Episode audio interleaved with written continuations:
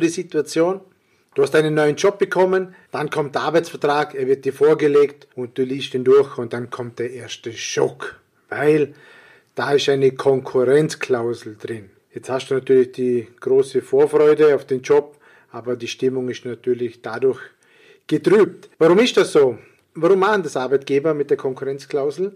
Viele Arbeitgeber wollen sich mit der Konkurrenzklausel dahingehend absichern, dass sie später, wenn sie mal vielleicht wieder wechseln, Geschäft, Kunden oder Umsatz mitnehmen und dadurch eben dieses Geschäft verlieren. Häufig kommen solche Konkurrenzklauseln im Außendienst vor, im Vertrieb und oder auch in Führungspositionen. Branchenführend sind hier die Finanzdienstleister. Da gibt es so gut wie überall Konkurrenzklauseln. Die Angst besteht natürlich dahingehend bei den Unternehmen, eben dass eben ein abgewanderter Mitarbeiter, der ein Vertrauensverhältnis auch zu den ganzen Kunden aufgebaut hat, dass die eben die Kunden mitnehmen zum neuen Arbeitgeber oder vielleicht sogar sich damit selbstständig macht. Der Schaden für den neuen Arbeitgeber oder für, nicht für den neuen, der neue Arbeitgeber profitiert natürlich, aber der alte Arbeitgeber hätte natürlich einen riesen Schaden, wenn die ganzen Kunden abwandern. Und aus diesem Grund schützen sich sehr viele Unternehmen mit dieser Klausel davor. Jetzt, was kann man tun bei einer Konkurrenzklausel? Konkurrenzklauseln müssen exakt definiert sein. Sie müssen gewisse Spielregeln einhalten, damit sie überhaupt auch ja, vor Gericht, wenn es mal soweit ist, auch standhalten. Ähm, die erste Regel ist, die Klausel muss ausdrücklich vereinbart sein. Das heißt, sie muss im Arbeitsvertrag stehen, sie kann nicht nur mündlich gemacht werden und sie muss von beiden Seiten unterschrieben werden. Dann, was ist noch wichtig, die Sperre darf maximal ein Jahr gehen. Also ich kann nicht jemand auf ein ganzes Leben für irgendeine Branche oder für einen Unternehmenszweig sperren. Auch wenn es eine mehrjährige Sperre wäre, also wenn man sagt für die nächsten fünf Jahre oder wie auch immer, würde diese Klausel vor Gericht auf maximal zwölf Monate reduziert werden. Was ist noch wichtig? Der Arbeitnehmer muss natürlich zum Zeitpunkt des Abschlusses volljährig sein, also darf nicht 16 oder 17 sein. Die Klausel darf auch nicht wie ein Berufsverbot äh, sich auswirken. Was meine ich damit? Also wenn er gezwungen wird, seine Kenntnisse und Erfahrungen nicht einsetzen zu können oder er muss einen anderen Beruf ausgehen, der berufsfremd ist, also das würde nicht gehen. Ein Beispiel zum Beispiel wäre ein Maurer, du kannst einem Maurer nicht verbieten, dass er als Maurer arbeiten darf in Zukunft oder ein Buchhalter, dass er nicht mehr Buchhalten oder Buchhalter sein darf. Ähm, das, kannst du, das, das funktioniert nicht. Also ähm, er muss seine Fähigkeiten und Kenntnisse wieder einsetzen dürfen. Branchenbezogene Sperre ist möglich, jedoch auch nur für ein Jahr. Was bedeutet das? Ich muss die Branche exakt definieren.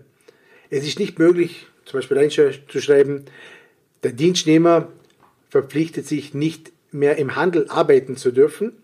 Es muss zum Beispiel heißen, die Klausel ist gültig für den Bereich Handel mit Büro- und Schreibartikel.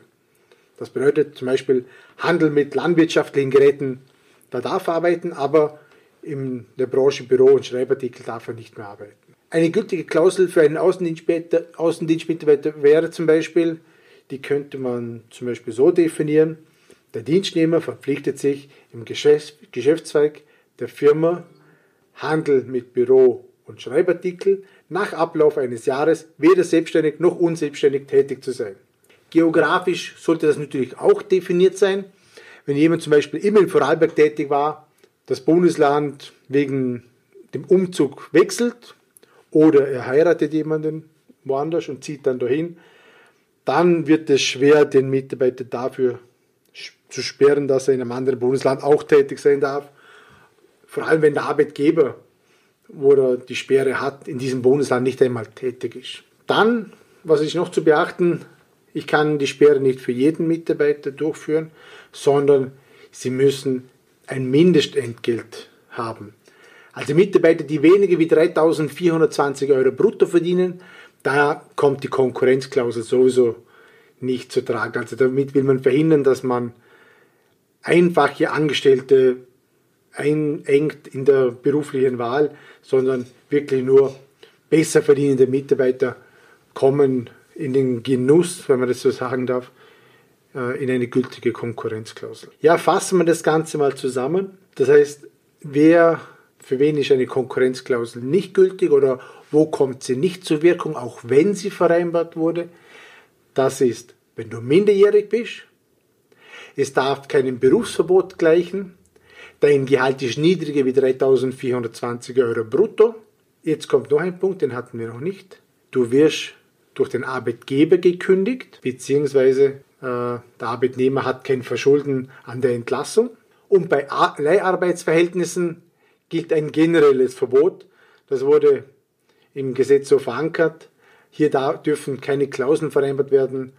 Ausnahmen sind hierbei wieder die internen Mitarbeiter eines Personaldienstleisters, wie zum Beispiel Disponenten, Verkäufer, wie auch immer, oder Großkundenbetreuer.